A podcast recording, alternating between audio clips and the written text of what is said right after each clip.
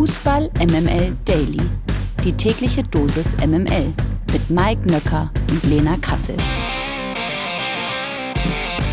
Einen wunderschönen guten Morgen. Es ist Freitag, der 25. November. Ihr hört Fußball MML Daily. Das freut uns wie jeden Morgen sehr. Und natürlich darf an diesem Morgen auch ein Mann nicht fehlen. Ich würde sagen, er riecht so gut wie Jeremy Fragrance. Er ist so agil wie Richarlison. Und er sieht so gut aus wie CR7. Guten Morgen, Mike Nöcker. Lena, you made my day. Vielen, vielen Dank. Ähm, gerne. Das kommt gerne. sehr gut. Mhm. Ähm, ich muss übrigens dazu sagen, ich habe gestern deinen fantastischen Auftritt bei ZDF Neo gesehen, bei Studio Schmidt. Du warst brillant wie immer. Danke. Aber was habe ich dir bereits vor der ersten Sendung gesagt? Was sollst du vor der Kamera nicht tun? Das weiß ich nicht. Was denn? Hin und her wippen! Mann. Ich, bin halt, ich bin halt auch so agil, weißt du? Ich bin auch so agil wie Richarlison. Ansonsten fantastischer Auftritt. Also insofern für alle äh, kann ich nur empfehlen, in der Mediathek beim ZDF Studio Schmidt mit äh, Joko Winterscheid, mit Tommy Schmidt, mit El Hotzo, mit den Prinzen, äh, mit einer Frau, deren Namen ich nicht kenne und natürlich der fantastischen Lena Kassel, Gregor Rühl nicht zu vergessen. Salwa Humsi. Ja, also top. Aber jetzt kümmern wir um das, was wirklich zählt. One, two, three, and then I want to hear Qatar, Qatar, Qatar, okay? Der erste Gruppenspieltag ist vollbracht. Jedes Team hat jetzt ein Spiel hinter sich. Zeit also, ein erstes Fazit zu ziehen. Natürlich machen wir das nicht alleine. Es ist schließlich Freitag und wie gewohnt präsentieren wir euch auch heute wieder einen Gast. Wir begrüßen am heutigen Morgen, am heutigen Freitag, einen Mann, der schon beim FC Chelsea unter Vertrag stand, in der Fußballwelt alles von Burghausen bis London gesehen hat und mittlerweile Mr. Decoded bei The Zone ist. Guten Morgen, Sepp Kneißl. Guten Morgen, hallo. Sag mal, erstmal statistische Frage. Kann eigentlich sein, du warst ja mal hier äh, bei Sky bei 08, dieser fantastischen Sendung, 08000, du bist drauf, moderiert von Mike Nöcker. Kann es sein, dass das dein erster, war das dein erster TV-Auftritt? Hab ich dich quasi groß gemacht? Ich würde dir jetzt gerne die Credits dafür geben, ja, aber ich glaube tatsächlich war ich einmal vorher noch irgendwo, äh, tatsächlich auch bei Sky. Aber äh, ich war, ich weiß noch genau, das war noch die Anfangszeit. Mittlerweile ist es ja vor der Kamera etwas entspannter, man gewöhnt sich ja dran. Aber ich konnte den ganzen Tag nichts essen, bis ich bei dir vor der Kamera stand. Mir war so schlecht. Aber es ist war, äh, mittlerweile ist alles okay. Ich kann was das essen. Das war die knallharte Schule. Ja. Und jetzt bist du ganz oben und schaust auf uns zurück. Also auf Lena natürlich nicht, weil Lena ist natürlich jetzt auch oben. Ja, also ich, ich bin ja auch noch nicht ganz oben, wie wir jetzt festgestellt haben. Ich wippe zu sehr. Also von daher, ähm, ich bin auch noch nicht so ein alter Showhase wie du natürlich, Mike Nöcker, ne? So, lass mal hier anfangen. Lass mal über Fußball reden, Sepp. Äh, dafür bist du da. Die ersten, die ersten Spiele sind ja gespielt. Gestern wurde Spieltag 1 der Gruppenphase abgeschlossen. Die Schweiz besiegte Kamerun mit 1 zu 0. Uruguay und Südkorea trennten sich mit 0 zu 0. Portugal gewann mit 3 zu 2 gegen Ghana und Brasilien holte dann auch noch die ersten drei Punkte mit einem 2 zu 0 gegen Serbien. Ähm, bei vielen und so auch bei uns ist das WM-Fieber jetzt noch nicht so richtig angekommen. Also man schaltet zwar ein, aber so richtig, so vom Feeling her ist es was anderes. Ähm, wie sieht es denn bei dir aus? Also wie verfolgst du das Turnier? Ich muss es tatsächlich äh, teilen. A, ins Sportliche und dann logischerweise die Geschichten drumherum. Und ähm, habe leider das Problem, äh, dass es mich genauso äh, wie bei euch auch noch nicht 100 Prozent äh, catcht und äh, dass ich so voller Vorfreude ähm, ja die, diese Stimmung auch gern mit aufnehme. Also egal wo wir herumfahren, wir sehen wenig äh, Fahnen oder Flaggen irgendwie an den Autos oder an den, an, äh, an den Fenstern. Also das Gefühl ist noch nicht da, weil eben diese Themen drumherum so groß sind. Ähm, sportlich allerdings da finde ich es richtig gut. Da macht es richtig Spaß, weil es so viel gibt im, im Detail, Decoded wurde ja schon genannt, also zu analysieren, was machen denn viele Mannschaften. Und ähm, es, es wird keine Mannschaft mehr geben, die, die, die so groß ist und so, so klaren ähm, Spielstand immer herstellt. Klar, wir haben Spanien gesehen, keine Frage. Aber das äh, war echt ein Ausreißer. Das wird so nicht mehr ähm, in der Deutlichkeit kommen. Spanien hast du angesprochen. Blicken wir doch mal auf die erste WM-Woche. Welche Mannschaft hat dich äh, positiv überrascht? Sicherlich nicht nur Spanien. Ja, also äh, klar, Spanien über, übergeordnet erstmal, wobei ich die Euphorie da auch gerne ein bisschen bremsen würde. Ähm, bei den Spaniern. Weiß, logischerweise, die Deutschen müssen noch dagegen äh, oder müssen da noch ran, ähm, was ich dann deutlich ausgeglichener finde. Ähm, ich mag tatsächlich die Engländer. Es macht Spaß, ihnen zuzuschauen. Ähm, das ist jetzt nicht nur Bias, weil ich eben in England war. Es freut mich, dass die Schweizer äh, einen Sieg eingefahren haben. Und ähm, äh, gleichzeitig will ich aber auch jedes Detail auch gegen den Ball immer wieder honorieren, auch wenn du logischerweise mal als Verlierer vom Platz gehst, weil es äh, mittlerweile sehr viele Mannschaften gibt, die äh, kompakt stehen. Das, das Spiel ähm, das, das, Tempo runterfahren. Ja, es ist nicht immer attraktiv für den neutralen Zuschauer, aber aus äh, Trainer- oder Analytikers Sicht ist es ähm, mega, mega spannend und äh, dann auf Umschaltsituationen zu gehen. Ich glaube, das haben wir. Dieses Wort ist mit am meist genutzt, glaube ich, mittlerweile. Ne? Umschaltsituation. Hier, das ist natürlich etwas, da könnt ihr beide euch super drüber unterhalten. Das sind ja beides Menschen, die als Kinder schon in Taktikbettwäsche geschlafen haben, also Lena und, und Sepp. Also insofern kenne ich das Wort von Lena auf jeden Fall. Ähm, bevor ich den Stab sozusagen übergebe, welches Team aus deiner Sicht hat am meisten enttäuscht? Ich, ich muss die Deutschen mit dazu nehmen. Ähm, das ist eine, eine Leistung gewesen, die, okay, du hast Ballbesitz, ja, du versuchst es, aber mir, mir geht es immer darum, wie, wie gebe ich mich auf den Platz? Wie ist meine Körpersprache? Wie ist meine Ausstrahlung? Ähm, welche Energie versuche ich auf den Platz zu bringen? Und ähm, zwangsläufig, unabhängig natürlich auch von den Argentiniern, das, das ein großes Thema ist, ähm, finde ich tatsächlich, dass da deutlich Steigerungspotenzial ist. Und ich glaube nicht, bin tatsächlich einer der pessimistischen, ähm, dass wir das so auf die Platte bringen werden. Ähm, ich weiß, ist jetzt vielleicht ein bisschen früh, aber man hat ja dann doch, wenn man so ein paar Mannschaften gesehen hat, und man hat ja jetzt zumindest alle Mannschaften gesehen, so ein Gefühl, auch auf so einer weichen Ebene. Ich hatte das zum Beispiel gestern bei den Brasilianern, äh, wie sie jubeln, wie sie sich feiern, wie die Bank dann auf sie draufkommt, mit was für einer Leichtigkeit sie auch spielen. Also man kriegt da ja auch so ein bisschen abseits des rollenden Balles so ein, so ein bisschen Gefühl. Ähm, Gibt es für dich nach dem ersten Spieltag schon eine Nation, wo du sagst, da sind die Zutaten zumindest da, um wirklich ein ernsthafter Titelfavorit zu sein?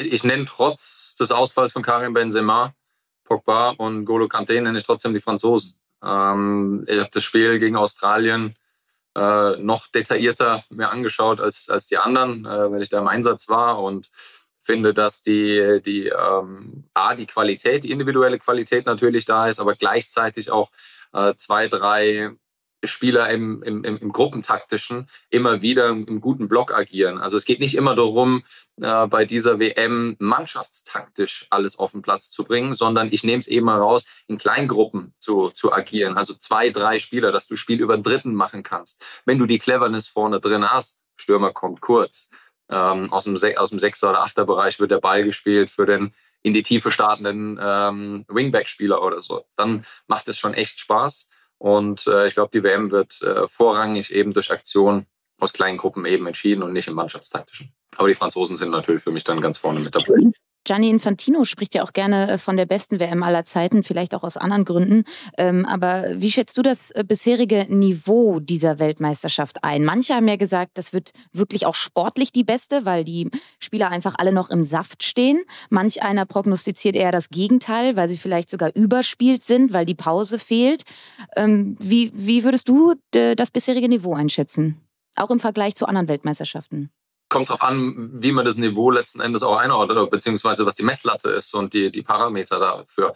Wenn ich sage, ich möchte jetzt attraktives Offensivspiel sehen mit ähm, vielen Aktionen im, im, in der gegnerischen Box, dann wirst du enttäuscht, definitiv, weil eben so viele Mannschaften mittlerweile äh, gut stehen, gut verteidigen. Wenn sie im, im 5-3-2 oder sogar im 5-4-1 ähm, teilweise dastehen, dann ist es sehr, sehr schwer, als Ballbesitzmannschaft dort ähm, Tempo reinzubringen.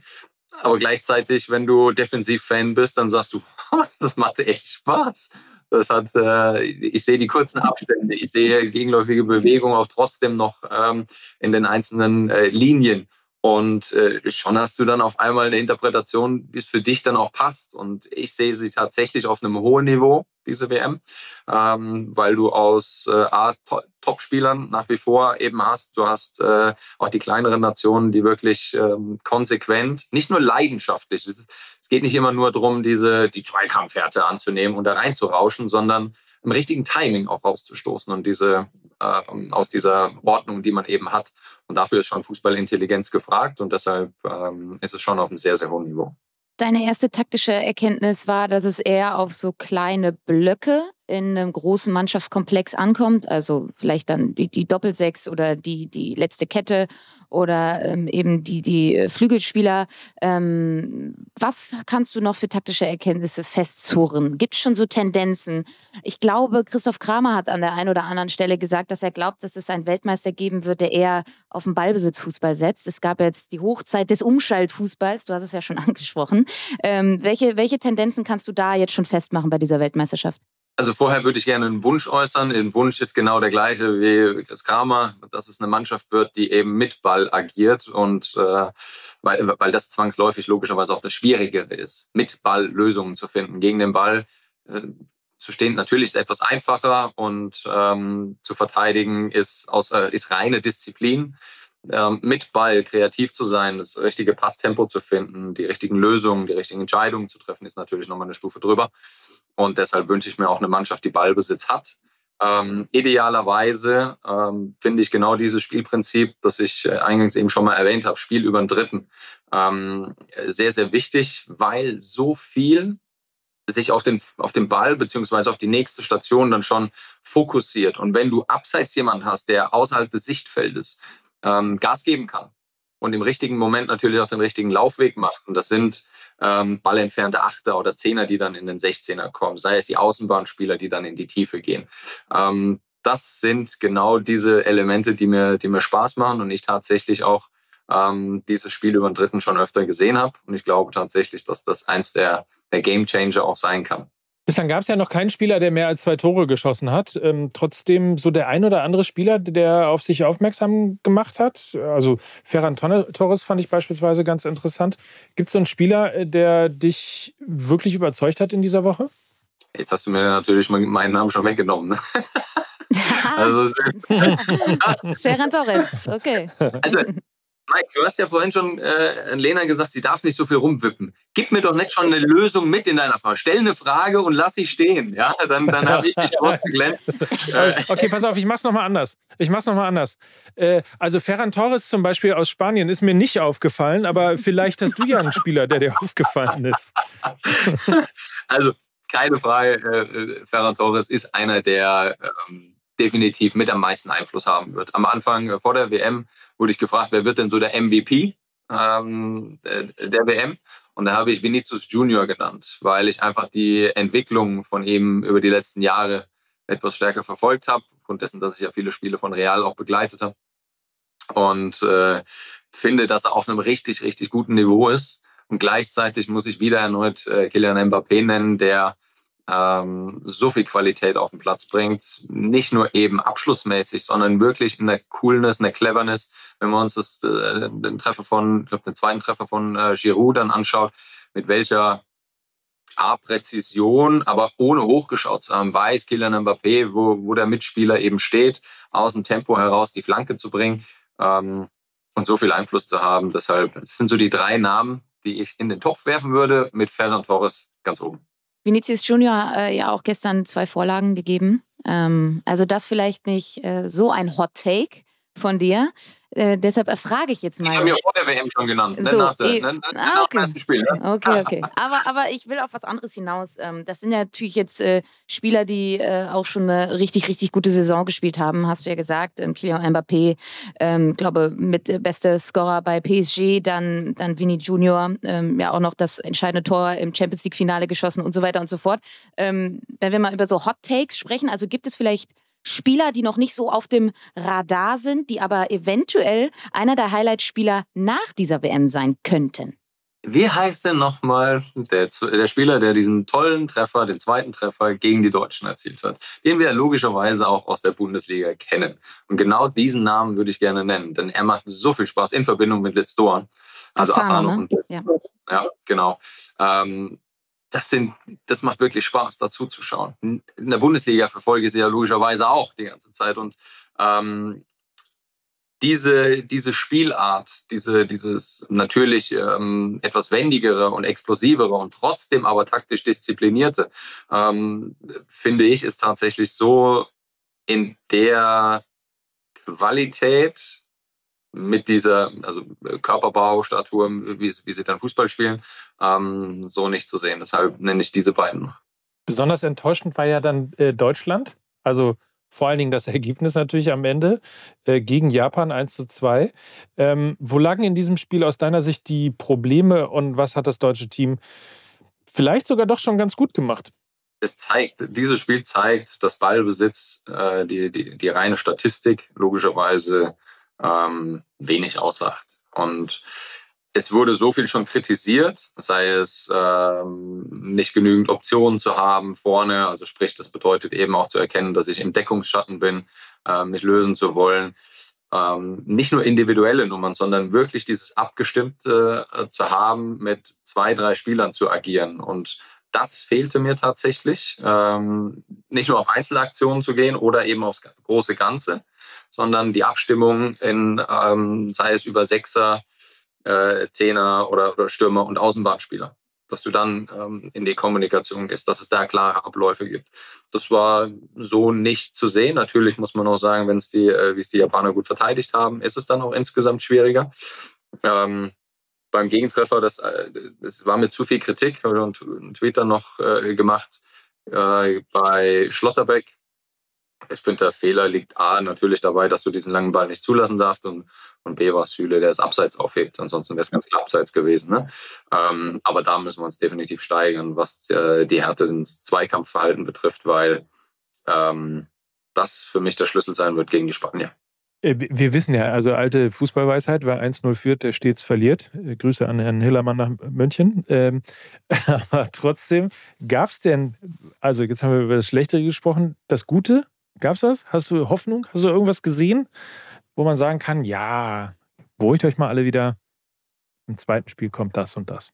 Also das, das sieht man ja öfter äh, in der Mannschaft. Es geht ja nicht nur jetzt um das eine Spiel, sondern ich mag es, wenn wir ich, ich, war ehrlich gesagt geschockt, ne, geschockt ist vielleicht ein zu großes Wort, aber ich bin davon ausgegangen, dass Leon Goretzka von Anfang an spielt, weil er für mich der Mann ist für die verspäteten Läufe in den 16er oder eben nachzukommen und nachzurücken, wenn der Ball über außen kommt. Eben nicht mit der ersten Welle, sondern eben mit der zweiten Welle dann zu kommen und da zu sein. Und er hatte ja dann auch zwangsläufig noch ein, zwei ähm, Chancen, die genau so über dieses Prinzip dann auch ähm, zustande kamen. Und das wünsche ich mir einfach aus der, oder beziehungsweise haben sie schon ordentlich gemacht und das musst du letzten Endes im, im modernen Fußball machen. Nicht nur die, die offensichtliche Aktion. Ich habe ja schon ballentfernte Läufe angesprochen. Ich habe dann eben aus der zweiten Reihe ähm, die verspäteten Läufe jetzt damit angesprochen und das haben die Deutschen schon ähm, ordentlich gemacht. Jetzt noch mit letzter Konsequenz und dann reicht es auch gegen die Spanier. Es ist ja trotzdem eine WM, wie es fast noch nie auf eine gute Form ankommt. Und ähm, weil es eben keine Pause gab. Also die Spieler, die irgendwie gut in Tritt sind, da, da, da, sollte man eigentlich denken, die solltest du auch auf den Platz bringen. Und die, die Frage, die ich mich dann äh, gestellt habe, ist, warum, warum beginnt man dann tatsächlich mit Nico Schlotterbeck und Niklas Süle, die aus so einer ungünstigen Niederlage kommen, die auch die Entwicklung von Nico Schlotterbeck jetzt in den letzten Monaten beim BVB jetzt nicht unbedingt nach oben gezeigt hat, sondern eher vielleicht auch mal ein bisschen Akklimatisierung gefordert hat, der einfach ein bisschen im Leistungstief auch steckte. Ähm, und man hat ja schon gesehen, ähm, klar sind die Jungs jetzt das nicht alleine schuld, aber diese defensive Wackeligkeit, das ist ein ist irgendwie ein Lauf, der sich da fortsetzt. Das war ja auch schon gegen den Oman teilweise zu sehen. Also das konnte sich so ein bisschen abzeichnen lassen. Und da hat man sich schon so ein paar Personalfragen schon gestellt. Auch warum stellt man keinen großen Stürmer Niklas Füllkrug gegen die ja doch eher kleineren, wendigen Japaner auf? Also es sind so ein paar Fragen. Wieso nimmt man Gündogan raus, der eigentlich ein fantastisches Spiel gemacht hat? Thomas Müller als so ein bisschen der Seismograph dieser Mannschaft. Ähm, also würdest du auch Hansi Flick ein bisschen äh, in die Pflicht nehmen, dass er da vielleicht nicht das richtige Feingefühl an der einen oder anderen Stelle hatte?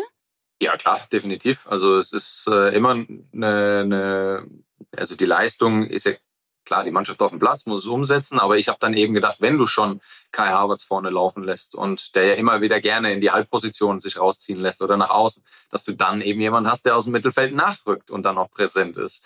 Und deshalb bin ich davon ausgegangen, dass Leon Goretzka spielt, weil er genau diese, diese Räume auch nutzen kann. Wenn du ähm, dann natürlich mit Füllkrug jemanden vorne drin hast, dann kannst du auch mit zwei Jungs spielen, mit Kimmich und, und Gündogan, die die Bälle verteilen, die dann eben da sind, dass du vorne diesen Zielspieler hast.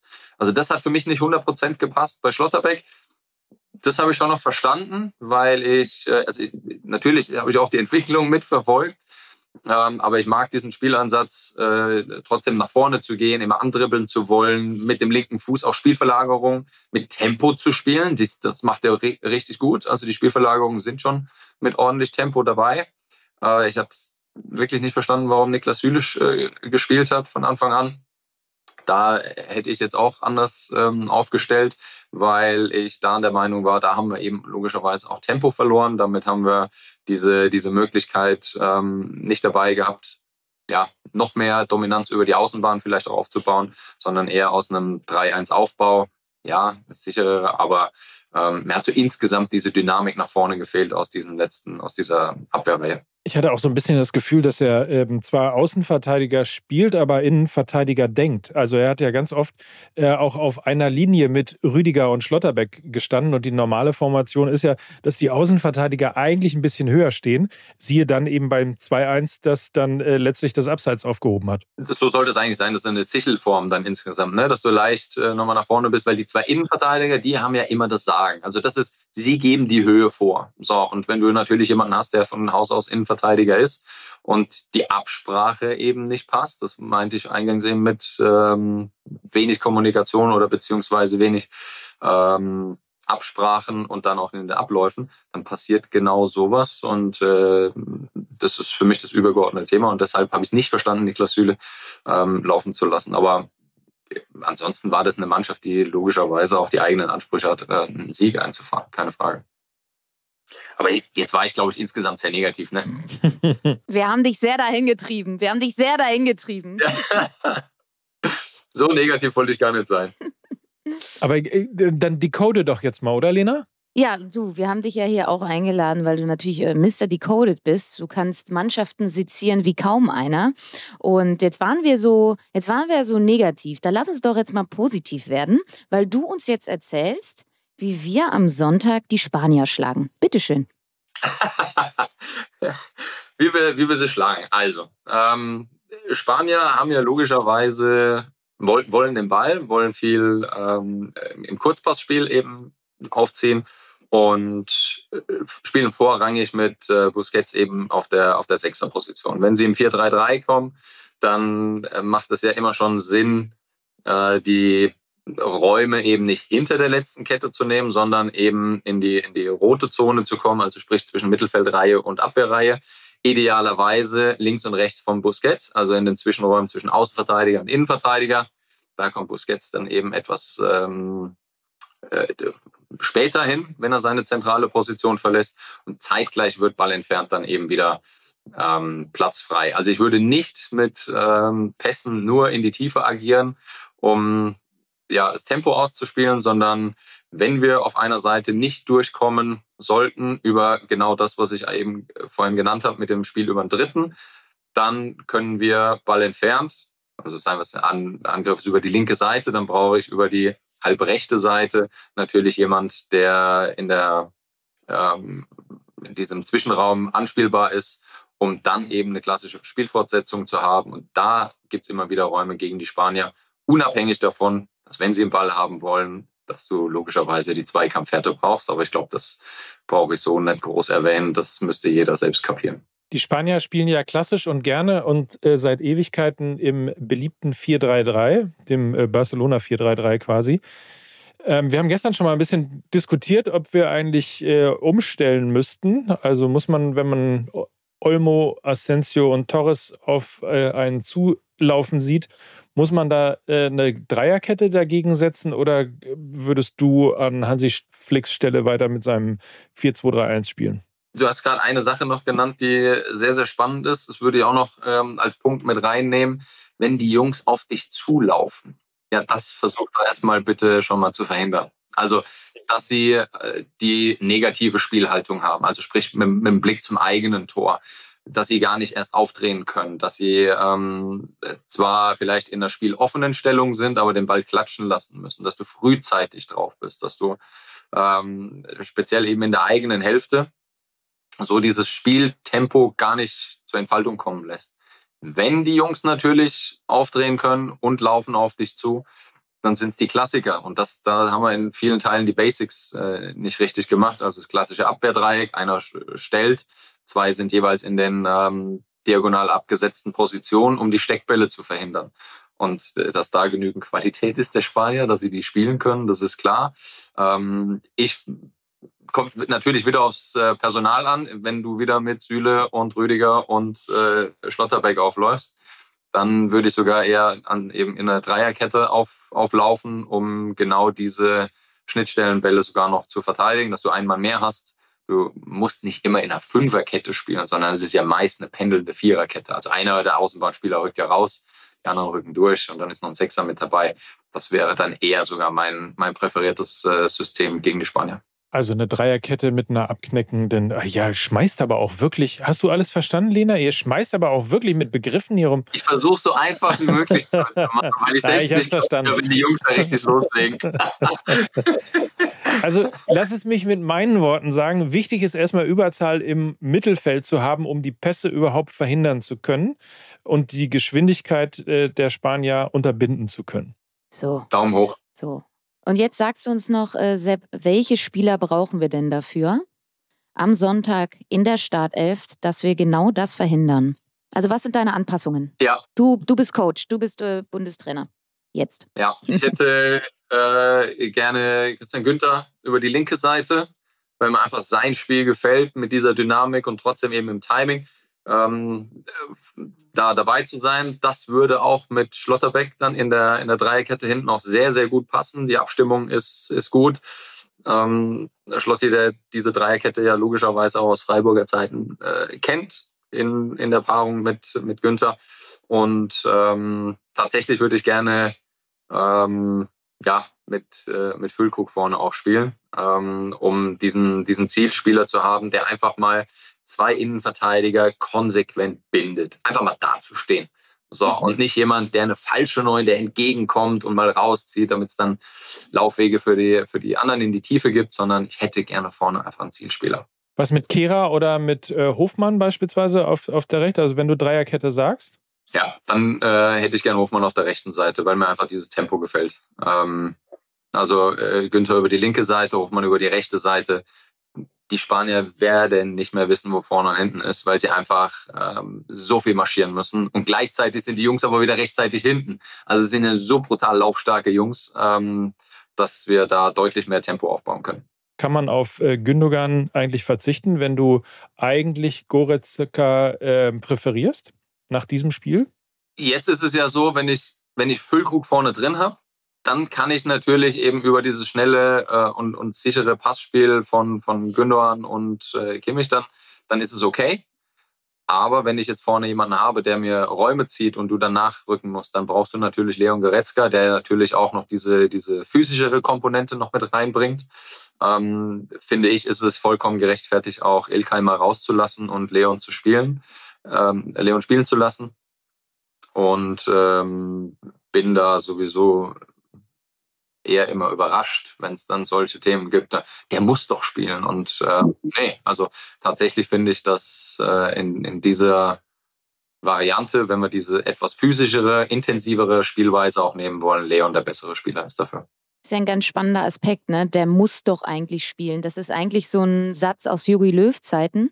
Ähm, und, und ich ich, also ich würde die Aufstellung von dir exakt so nehmen. Die Frage, die ich mir nur stelle, ähm, ich also ist Hansi Flick mutig genug dafür? Also er hat ja eigentlich nichts mehr zu verlieren, denke ich mir.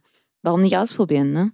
Das ist das Spannende tatsächlich in der Situation, dass er ähm, ja so viel Erfolg jetzt in, der, in den letzten Jahren ja eingesammelt hat und jetzt aber unter Druck steht. Und es ist immer einfach, Interviews zu geben, ähm, Entscheidungen zu treffen, wenn du gewinnst und wenn du positive Ergebnisse einfährst und bist im Flow das ist jetzt Turnier. Jeder wartet darauf zu Hause hier in Deutschland, welche Entscheidung triffst du? Und alle, ich ja jetzt inklusive, haben eine bessere Meinung. Meiner, ja, ist äh, so. Ist auch die richtige, die ich da logischerweise raus. Na klar. ähm, und das ist schon schwierig in der Situation, aber hey, das ist, das ist ja Teil des Geschäfts. Es geht ja nicht um die Kritik der Person an sich, sondern um die Art und Weise, wie gearbeitet wird also um die, die Verhaltensweise. Und das ist, äh, finde ich, meiner Meinung nach gerechtfertigt und ähm, bin, bin sehr gespannt, äh, ob er mutig genug ist. Ein, Mut ist ja immer so ein Wert, der mit der Mannschaft verbunden wird. Ja, wir müssen mutig Fußball spielen. Okay, Trainer, zeig's mir. Ja, du bist derjenige, der das vorleben darf. Also, ich würde vorschlagen, Lena und ich, wir tippen das jetzt mal ab und dann schicken wir eine Brieftaube nach Katar in äh, Richtung äh, Hansi Flick. Ich fand es sehr überzeugend. Ich auch. Äh, und, und jetzt habe ich wirklich ein gutes Gefühl. Jetzt sehe ich uns auch schon im Viertelfinale. So, habe ich es nochmal gerettet. Meine negative Anfangsart habe ich jetzt hinten raus nochmal gerettet, ja? Hast du sehr gut gemacht. Wir haben dich mit Mr. Decoded äh, geködert. Damit ging es hier positiv nach vorne und so können wir, glaube ich, auch alle jetzt in dieses Wochenende entlassen. An dieser Stelle ähm, möchte ich noch mal kurz auf die Spezialfolge verweisen. Die kommt morgen. Das ist äh, mit Katja Müller-Fahlbusch von Amnesty International. Auch sehr, sehr spannend. Blicken ein bisschen auf die Themen abseits des Platzes an dieser Stelle. Äh, ich habe eine kurze Frage, äh, Lena. Jetzt, wo die FIFA die Regenbogenfarbe erlaubt hat, äh, müssen wir dann eigentlich noch mit Amnesty International reden oder hat sich jetzt alles, jetzt ist doch alles Jetzt ist doch Friede vor der Eierkuchen. Ich habe oder? auch schon gefragt. Es ist schon Weihnachten eigentlich, ne? Ja. Ist ja Wahnsinn. Jetzt wird alles gut. Ja, jetzt wird alles gut.